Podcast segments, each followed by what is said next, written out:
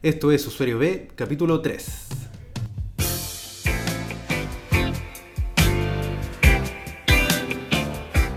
Bienvenidos al capítulo número 3 de Usuario B, este experimento de podcast donde hablamos de experiencia de usuario, marketing y optimización del mundo digital. Me encuentro junto al gran Dinobox Hola, hola.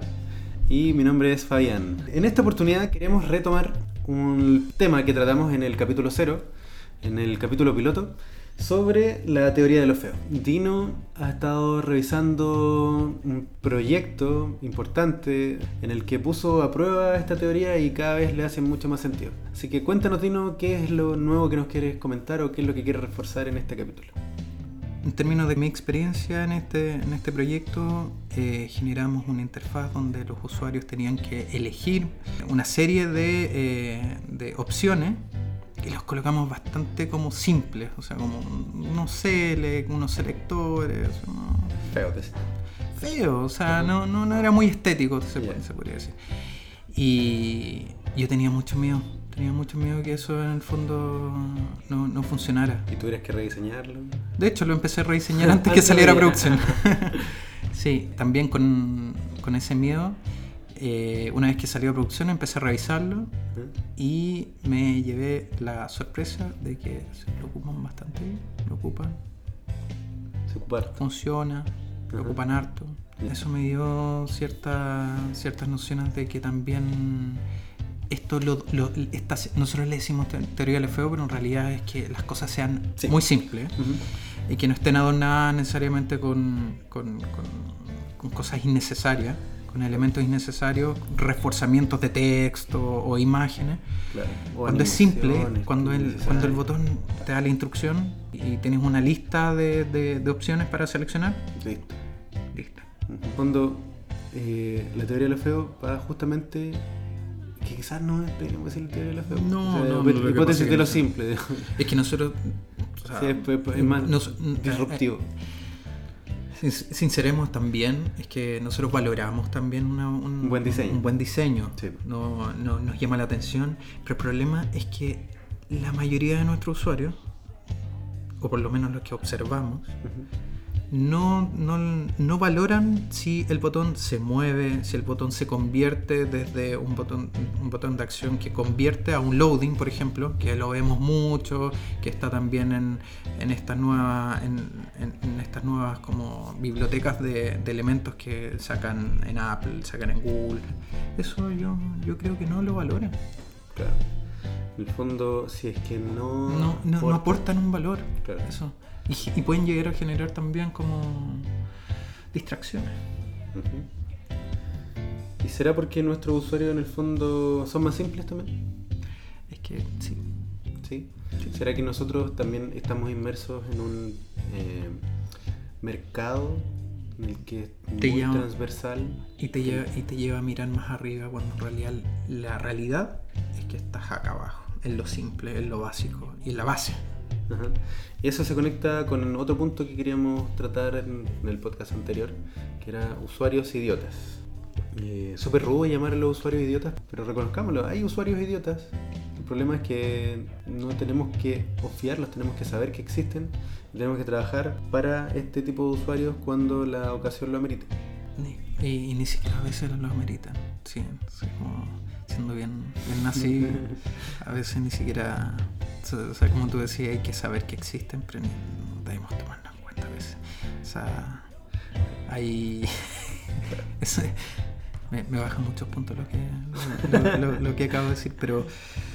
Pero es que no podemos tampoco enfocar las, interfaces digitales en usuarios que no son digitales. Mándalos nomás a que hagan las cosas de forma análoga. O sea, no les cambies el status quo. Claro, pero ¿qué pasa cuando ese porcentaje de usuarios idiotas es la mayoría en tu web? ¿Vas a decir el 80-20? Rechaza el proyecto. no, no. Bueno, ahí eh, la- hay que ir a recurrir a lo- las maneras más simples nomás de poder guiarlo. Por eso. A, la- a las interfaces lo más simple posible. ¿Qué pasa si un gerente, un jefe, un subgerente es uno de esos usuarios idiotas? Y levanta y levanta cosas. ¿Qué hacemos ahí? ¿Qué hacemos ahí? ¿Qué han hecho ustedes? Recuerden que en anchor.fm sería genial tener su opinión y saber en el fondo cómo lidian con estos usuarios o gerentes o gerentes o jefes. Mójense el potito nomás. Sí, tele nomás.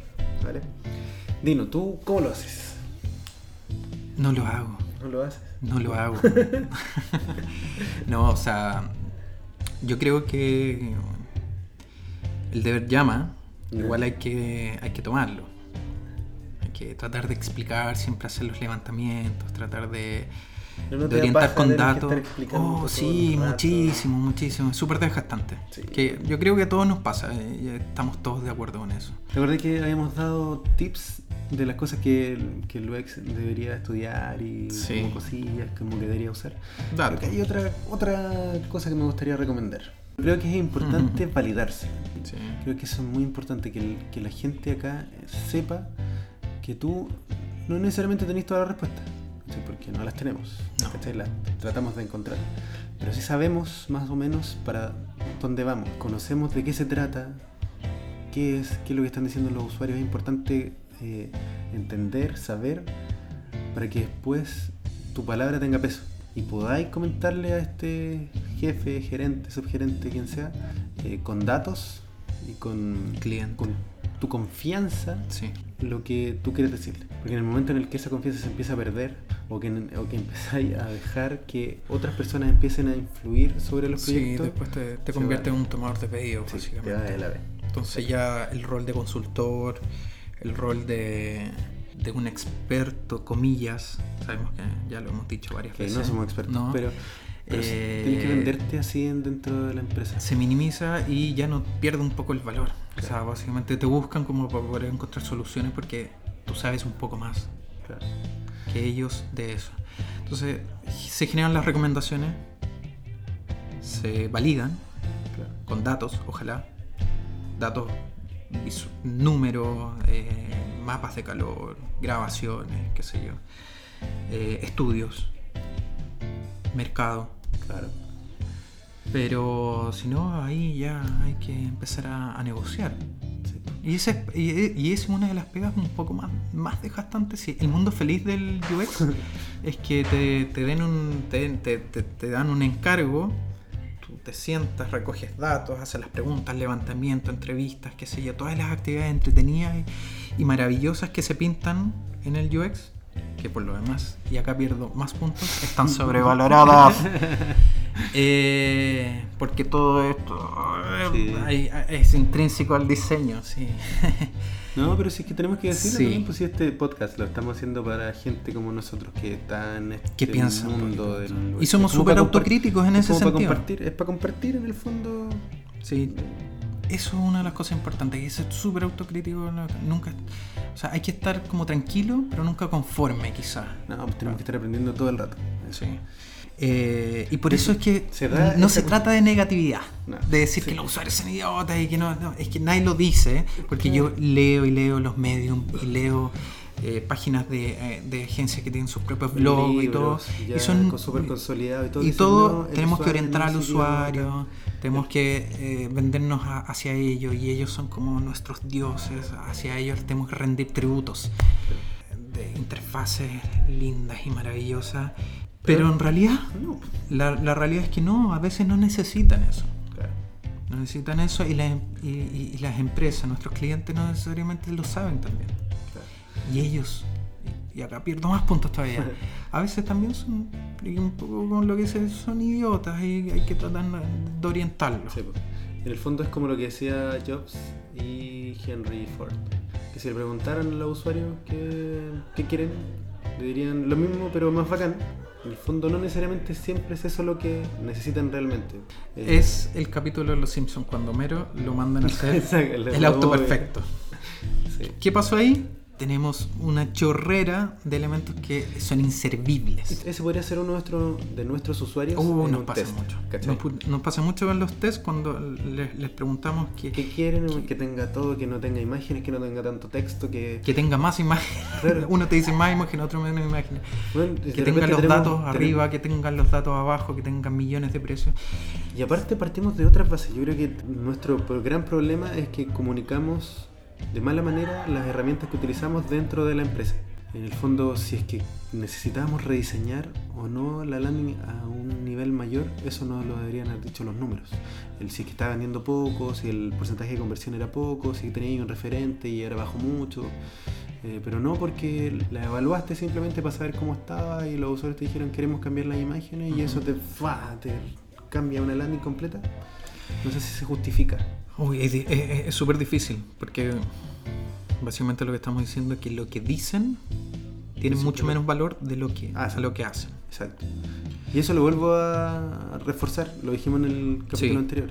Sí, es, que, es que sabéis que me gustaría como rebatir lo que dices, pero pucha, estoy de acuerdo. Sí, y por eso también es importante o creemos como recomendación también que todo, todo, esté marcado en una landing, ojalá también tener datos de cómo, cómo interactúan con, con, con, los fotones, cómo interactúan con las interacciones también que aparecen ahí, porque con eso se pueden obtener datos. Eh, los heatmaps también, scroll rich, también, para poder ir viendo realmente el comportamiento y no necesariamente, porque es difícil evaluar un contenido. Sí, porque ahí yo pregunto, ¿qué tiene más valor? ¿Cómo, cómo tomamos una, una, opinión de un contenido versus el comportamiento que nosotros estamos viendo claro, en la estamos midiendo distintas cosas estamos midiendo cosas que no son comparables por eso digo que mm. está mal que nosotros entreguemos esta información a las distintas áreas sin filtrar eh, o sin comunicar de verdad lo que buscaba este estudio. Porque estos estudios no son cuantitativos, son cualitativos y sirven para levantar otras cosas. No, no podemos medir intención de compra con esto, no podemos medir efectividad, que es lo que debería al final importar en la landing. Podemos hacer todas estas otras cosas para medir qué tan usables y como distintas medidas para tratar de afinarla, pero la que nos va a decir si sí o no, si convierte o no, estando en el sitio, midiéndola, sí, yo, o testeando con alguna otra herramienta que no sean estas eh, de levantamiento de información, de, de insight, Uno busca levantar información, el otro busca contrastar información. Sí, yo acá planteo un... No es que me, haya leído todo, todos los informes, los blogs, pero recuerdo muchos comentarios de páginas de gobierno, por ejemplo. cuando levantan problemas, cuando hacen cuando hacen focus group, cuando hacen entrevistas a usuarios claves, cuando hacen recorridos guiados. Generalmente las problemáticas surgen en función de la necesidad del usuario de venir a resolver un problema. No recuerdo en este momento jamás haber leído acerca como de la calidad del contenido, la calidad del diseño, la calidad que generalmente son las que sacan un poco a veces esto estos estudios, como más cualitativos. Entonces, al final, donde mejor eh, desempeño tienen los rediseños son en base a los números más que a, la opinión. no sé si me, explico. Cuando tú quieres llegar a una página, tú quieres lograr un objetivo que esto, esto funcione. Yo, yo, sé que esto va de la mano, los contenidos, el diseño, todo un poco va de la mano. Yo doy por hecho que eso en el diseño es algo intrínseco, que no, que no, que no se puede separar, que uno diseña pensando en que esto funcione, no diseña en que se, uno no debería diseñar pensando en que esto se vea lindo. Y es un poco lo que quiero decir, dándome la vuelta, como cuando como, comenzamos, ¿cachai? Diseñamos a veces para que se vea lindo, atractivo, para el efecto wow. Pero en realidad no es lo que se valora, no es lo que el usuario necesariamente valora. Claro, porque eso podría afectar la experiencia final del usuario. Y los objetivos del negocio. Claro que en el fondo no podemos dejar de lado solamente los números, porque no nos dicen mucho, o sea, nos dan una visión, pero tenemos que profundizar. Y tampoco podemos profundizar porque no sabemos en qué, como que aislados uno por, otro no, nos sirven. Por lo tanto, siempre que compartamos alguna información dentro de la empresa tiene que ir acompañada de datos en ambos sentidos, idealmente, idealmente. Y esto también va de la mano de lo que tú decías de los diseños simples, de este efecto wow que uno trata de producir al principio con otra de las teorías o de los puntos que vienen por el manual. Cuando te dicen aprende UX, sí, estos son los pasos. Exacto. Haga prototipos de baja fidelidad. ¿Cierto? Wireframes. Wireframes. Blanco sí, y negro, Loren Ipsum. Gibson y con cajas, no pongas nada. Cajas ¿Cierto? Y eso valídalo con el cliente. Valídalo con el usuario. ¿Qué opina usted de eso? Sinceramente, si es que, sinceramente, si es que tú recurres a un profesional con vasta experiencia y tú le presentas un diseño con cajas blancas, con Loren Ipsum, ¿cierto? ¿Qué se supone que tengo que pensar como cliente? Me, me tomaron el pelo, me están hueando, perdón, que lo digo así. Pero que tenéis cajas blancas Ah, no, sin sentido. O sea, te estoy pagando una suma no menor. Ojalá que todos cobren harto, cobren harto. Eh, y te presentan eso como primer entregable. No, lo que pasa, y, y- y más encima te dicen, no, lo que pasa es que, es que después nosotros validamos diseño y quieres, eh, eh, eh, y, y quieres que, el- que este cliente entienda que solamente para validar estructura, cuando él en realidad lo que quiere es poder acercarse a, a tu propuesta, pucha, ¿de verdad? ¿De verdad, de verdad esperáis que él lo entienda? Difícil, difícil, ¿cierto? Ahora también mi pregunta es sobre los usuarios, cuando testeáis con ellos. Sí. ¿Cómo lo hacéis? Es que están forzados. ¿Hay usado alguna vez esas cajas? Sí, con usuario, sí, ¿Sí? ¿Eso lo en Ipson? sí. ¿Y cómo te ha ido? Al principio siempre eh, yo los veo con cara como No, de no, perdido. que, que, Perdido, o sea, en el fondo ¿No lo sentís que es súper forzado. claro, Súper que es más complejo testear con ellos de esa manera que con algo un poco más alta fidelidad? Sí, por supuesto. De hecho, es que finalmente a eso, bueno, ¿qué queremos dar, queremos explicar? Siempre apelamos a que el baja fidelidad es mucho más rápido, ¿cierto? Porque son prototipos Son insumos más- que son desechables. y bla bla. Pero al final la información que tú puedes obtener de un baja fidelidad versus una alta fidelidad eh, es mucho más rica la información de una alta fidelidad en el que te demoraste un poco más pero va a tener resultados más rápidos podría ser o más eh, asertivos Y concluyentes también. Eh, sí, lo que pasa es que yo, yo tengo como un, un problemita ahí con... con- con- yo, yo empecé como todos, yo empecé también con wireframes y lo encontré hermoso y me enamoré de los wireframes, del Loren Ipsen y todo, pero después rápidamente me fui dando cuenta que, que no reflejan tampoco el valor que, que pueden llegar a tener una estructura o una buena idea de diseño de interfaz. Te evalúan en base, o sea, tú no puedes con cuadros blancos o con, o con texto de ejemplo, no puedes pedir que el, que el cliente se imagine lo mismo que estás imaginando tú. Entonces, lo mismo pasa cuando te subes un poquito al nivel y empiezas a ocupar textos muy básicos, muy genéricos y imágenes muy genéricas que no tienen que ver necesariamente con el diseño final, que también como que les, les hace una promesa que no se alinea también con el diseño que probablemente va, va a ser el definitivo. Lo que quiero decir es que eh, yo creo que hay que buscar un equilibrio entre, entre un wireframe prototipo eh, que sea rápido de elaborar y, un, y que además refleje lo más, de forma lo más cercana al resultado final. Sabemos que son insumos desechables, pero que sea desechable no significa que tenga que ser eh, a medias o que pueda necesariamente afectar una buena decisión. Porque tu idea puede ser muy buena, pero se puede ver truncada por la imaginación de- del cliente. Él puede rellenar esos espacios que no están definidos de mala Con sus forma. expectativas Con también. sus expect- Exacto. Entonces te puede, te puede truncar también un, buen- un- un buen proyecto. Claro, la idea supuestamente de estos wireframes de baja fidelidad era que después podías ir ajustándolo y tenías más reuniones con el cliente. Pero eso pocas veces pasa igual. ¿cachai? Sabemos que el Sabemos cliente que- tampoco tiene toda la, O- dispos- la- la Llamamos- disposición o disponibilidad Claro. también como para poder... Tenemos cliente stakeholder, ¿cierto? Claro. Eh, sabemos que los principales stakeholders Me por lo encanta general derrumbar mitos. por lo general tampoco tienen tanto tiempo para que tú vayas y le presenté un wireframe en baja fidelidad. Después lo validaste y ya pasaste al otro que tiene un poquito más de fidelidad. Después al otro que ya tiene los textos, el otro que ya tiene las imágenes. Después le presentas el diseño y vayas así iterando. En la teoría suena súper bien y ojalá siempre podamos hacer eso. Me tocó un par de proyectos cuando era consultor que en los que sí lo logramos, eh, pero se ha dado súper poco. Se da súper poco. Y más estando en una empresa en la que los tiempos son súper distintos a cuando estás haciendo consultoría. Eh, en el que aquí te exigen, ¿cachai? Que Ujú. vayas sacando cosas rápidas. Y, y en tu Siento experiencia. que debería ser al revés, ¿cachai? Siendo que acá tú estando acá te deberías tener más tiempo porque estás dedicado Sí. 100% a esto, ¿cachai? Eh, pero no, pues al revés, ¿cachai?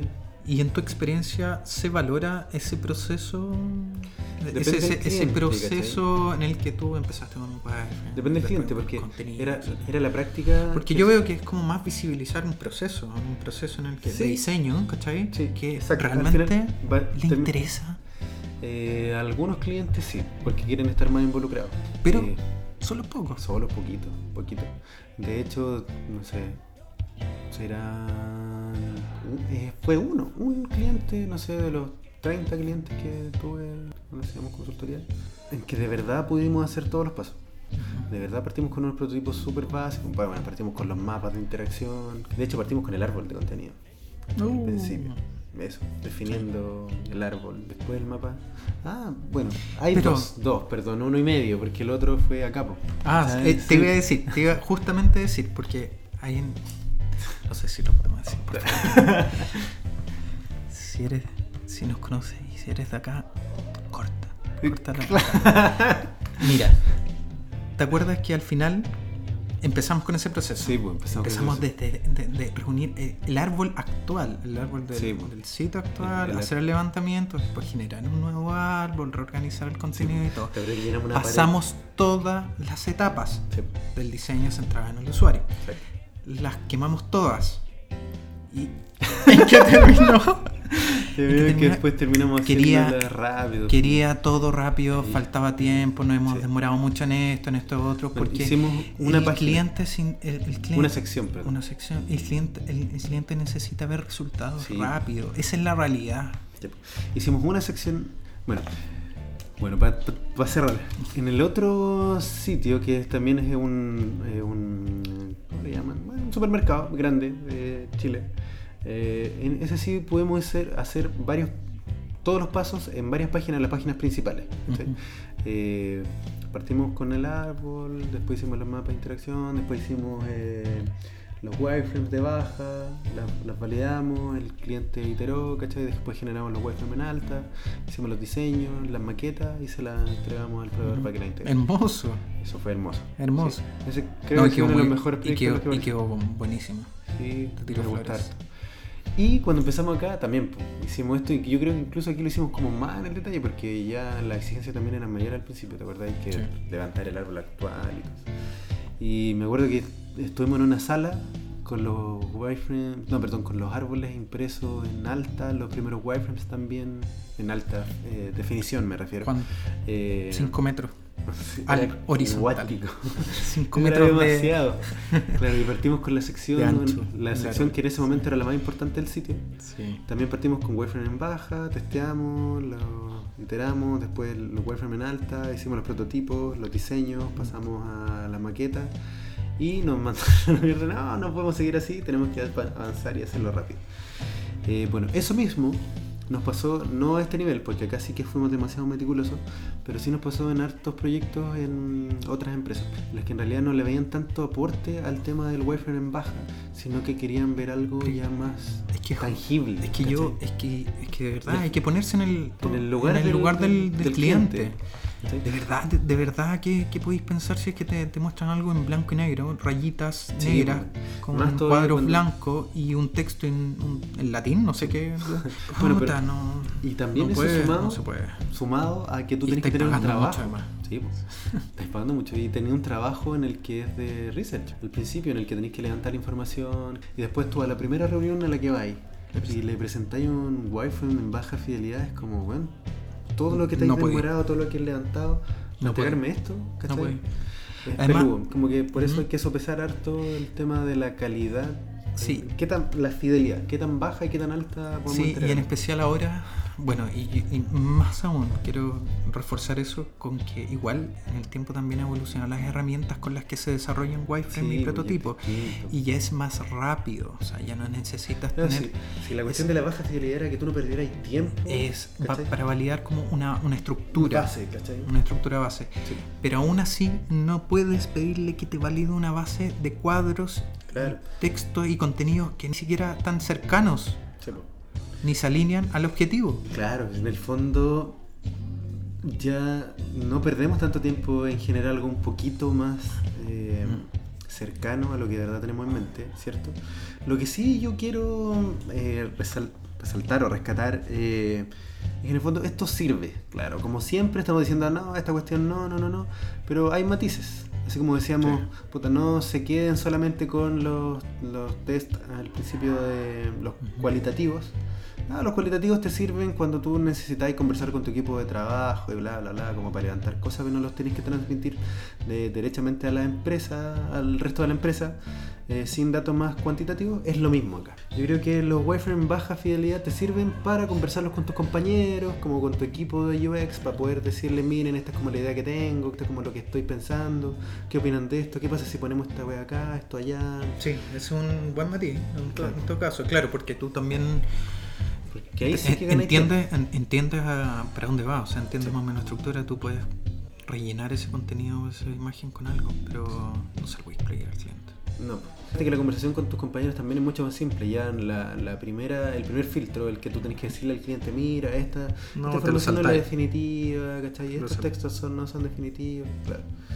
Eh, esto ya con tus compañeros no es necesario. Entonces, recomendamos, o yo personalmente recomiendo los wireframes de baja fidelidad, sí, para trabajo con tu equipo de UX. Para áreas internas de la compañía que estén quizás demasiado involucradas contigo, puede ser, pero yo ahí sí subiría un poquito la fidelidad. Y si es que ya son con áreas ya más eh, tomadores de decisión, stakeholders, el cliente que te contrató, quien sea, yo también subiría más la fidelidad. Y ahí tratar de ver pues, cuánto, cuánto puedes llegar. Que no te signifique demasiado cambio o demasiado trabajo el poder llegar a eso y, y si que te lo descartan da lo mismo. En Sí, el momento en el que no te duela que te descarten. Sabemos, sí, bueno, eso quizás para otro, pa- pa- pa otro, pa otro podcast. ¿Qué tanto duele cuando te, te descartan una propuesta, un wireframe o un prototipo? Pero yo creo que para a, a todos los que ya llevamos un rato, yo creo que desde el, desde el primer año ya empezáis a perderle el cariño. ¿eh? Desde el primer año, en Ya, realidad. El ego se te va la, la Sí, sí, sí. Eso es otra de las cosas que tenemos que trabajar. ¿ah? Esta weá cambia constantemente. Estás todo el rato teniendo que aprender necesariamente cosas nuevas. Entonces, Y eso es lo que nos Eh, hemos cuestionado en, est- en estos capítulos también, como todas esas normas o todo eso, toda esa cajita que significaba generar diseño de experiencia, no es, no es rígida. No. Ha ido mutando, evolucionando y ya los, los mismos patrones, las mismas decisiones que podía haber tomado hace cinco años atrás ya no son las mismas. Claro. Cambiaron. por lo general la gente tiende a pensar que un libro está mucho más validado que un blog. Pero Sí. no necesariamente, porque los libros probablemente primero hayan sido un blog, después lo juntaron y terminaron transformándolo en un libro, que después se editó, que después lleva un tiempo ahí, y la velocidad con la que trabaja Internet y con la que se mueve nuestra disciplina, 3, 4, 5, 6 años, es demasiado tiempo como para un libro. Entonces un blog ahora es lo, como lo que tú decías, hay un medium, es mucho más fresco, mucho más rápido y probablemente eh, sea la información mucho más atingente a lo que tú Sí, nos hace un poco más de sentido porque también esos elementos buscan un poco lo que estamos haciendo en este podcast, que es compartir información, compartir experiencias, opiniones y esas cosas. Y no Y probablemente si se equivocan. Claro, generar una regla. ¿cachai? Así, así debe ser. y probablemente si se equivocan, da lo mismo, si de eso se trata, si es de equivocarse, si es- también es otra cosa de la que hemos hablado. Esta cuestión te cambia tanto que no tenemos ninguna base sólida o muy sólida. Lo único que tenemos es la experiencia previa que te la da el equivocarte, que te- en el fondo te da dando eh, patrones o guías sobre cómo equivocarte, Sí. o cómo equivocarte menos, o cómo. Como para caerte, pero caer parado, por Claro, último. Porque te vayas a seguir equivocando, si de eso se trata. Perderle el miedo al fracaso. Sí. Al, al- al- al Y ahí hay otro punto que. Ah, queremos hablar muchas cosas, pero otro punto que quizá más adelante podemos tocar también es como eh, la tolerancia también, de los, la tolerancia al, fracaso, al, equivocarte. Mucho nos pasa de que uh, es, difícil equivocarse ¿eh? dentro, no sé si les, eh, no sé si cómo estará hoy en día también en, las agencias, como por, por- fuera, pero en las, en las, no, en las empresas. Ah, háblelo ¿no? fuerte, amigo, háblelo fuerte. Cuando ya estás dentro de una institución, eh, duele más equivocarse. ¿Sabes que yo creo que es al revés? No, yo creo que O sea, por estamos en desacuerdo en algo. ¿sabes que Duele. yo creo que acá duele, pero tenéis opción de corregirlo entre comillas. Uy, entre comillas, sí. entre comillas. Pero en una agencia, si tú hiciste mal un proyecto, cagaste. Perdí el cliente, te pueden echar de No, la pues pega. porque son proyectos, justamente quedó ahí el proyecto, bueno, y lo habíamos hablado, y esa es la facilidad de trabajar, en, o sea, Ah, como claro, uno de pues los si no beneficios de la... Si no le da continuidad, claro, después dicen que el proyecto quedó mal implementado o lo que sea, pero si el proyecto se implementa y quedó malo y no funcionó, cagaste. po. Sí, pero Si tenéis que un tú- montón de razones como para justificarlo. Sí, pero por eso, depende del tipo de proyecto. Por ejemplo, Aquí- si tú estás haciendo una consultoría, una consul- sí. si tú estás haciendo una consultoría de acompañamiento, yo creo que No, ahí duele, sí, claro, sí, ahí tú eso es, es cuático. En una, Sí. en una agencia, en una consultora, es, es muy demandante el que le acertes. Y es más difícil también aceptarle desde- estando fuera. Estando afuera tienes cómo justificar, porque pucha, no está ahí en la organización necesariamente y no tienes toda la información de primera mano. Haces, haces todos los procesos de levantamiento, las entrevistas y todo, pero igual, igual es más justificable. Claro. Mientras que cuando estás dentro de la organización es más difícil. Ahí ya tienes menos porque tenés- se supone que tienes acceso a todos los stakeholders, a las personas o a los usuarios clave. Pero ahí es donde duele más, creo yo.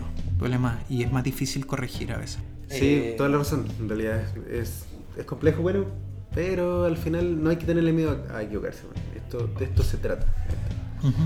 Así Sí. que, bueno, recapitulando, eh, se nos quedaron algunas cosas en el tintero, pero las hablamos en el siguiente capítulo. Yo creo Ok. que igual estamos bien de tiempo. Bueno, en el fondo hablamos de un poco de la teoría de lo feo nuevamente, esta hipótesis de lo simple, si podemos ponerle otro nombre. Ujú. Que nos sigue haciendo más sentido cada vez. Claro, coméntenos también. Los invitamos nuevamente a que comenten en anchor.fm, que se bajen la aplicación y nos dejen algún comentario.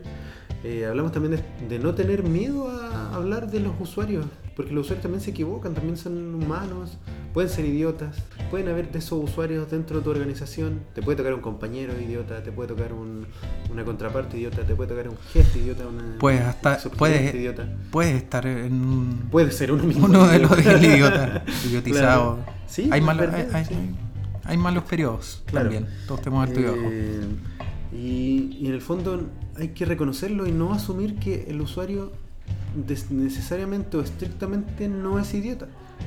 Puede existir ese usuario y tenemos que saber identificarlo para ver cómo lo sacamos de la ecuación porque probablemente esté manchando tu medición, tu estudio, tu lo, que sea. Hablamos también de los wireframes en baja fidelidad versus los de alta fidelidad, en el fondo cómo llegamos al equilibrio en el que sirva como input para nuestro equipo o para una contraparte. Y terminamos hablando un poco de el ego, ¿cierto? Si se nos queda algo en el tintero, si quieren comentar sobre esto, Si tienen dejamos invitados. y si tienen otro tema que les gustaría que, que conversáramos, que les com- compartir la opinión. Claro. Quizás también podamos tener algún invitado, si quieren conocer de alguien, alguna otra disciplina. Estábamos pensando en traer a alguien que nos hablara sobre... em, Sí. Agi- Agile. Agile. Sobre Agile. esta- La nueva- la nueva moda. Claro. Que, que, que todos Que creen nos desafía en el fondo, Sí. ¿cierto? y que todos creen que eh, sirve y que viene a salvar y que- sí y que viene a salvar los equipos Sí. Vamos a hablar... los equipos de TI. Es que está enfocada en los equipos de TI. Eh, eso, pues los dejamos invitados para el próximo capítulo, capítulo 4. Me despido, mi nombre es Fabián Álvarez. Por acá Daniel Dino. ¿No? Los dejamos invitados a valorarnos en Apple Podcast, en Spotify y a comentar en anchor.fm. Pero Y- solo de, cin- de 4 a 7. claro, no. Como siempre, los dejamos invitados a que nos valoren como ustedes quieran. Si no les gustó el programa, coméntenlo también, pues esa es la idea. No, pues. Ah. También Eh, les vamos a hablar de acerca, en algún momento acerca de una experiencia que tuvimos respecto a las valoraciones, a las sí, herramientas de valoración. sí, Dios. Y si quieren algún otro tema que les resulte interesante, eh, coméntenos también. Eso, nos despedimos. Esto fue Usuario B, capítulo 3. Hasta luego. Chao, chao, chao, chao, chao. Chao.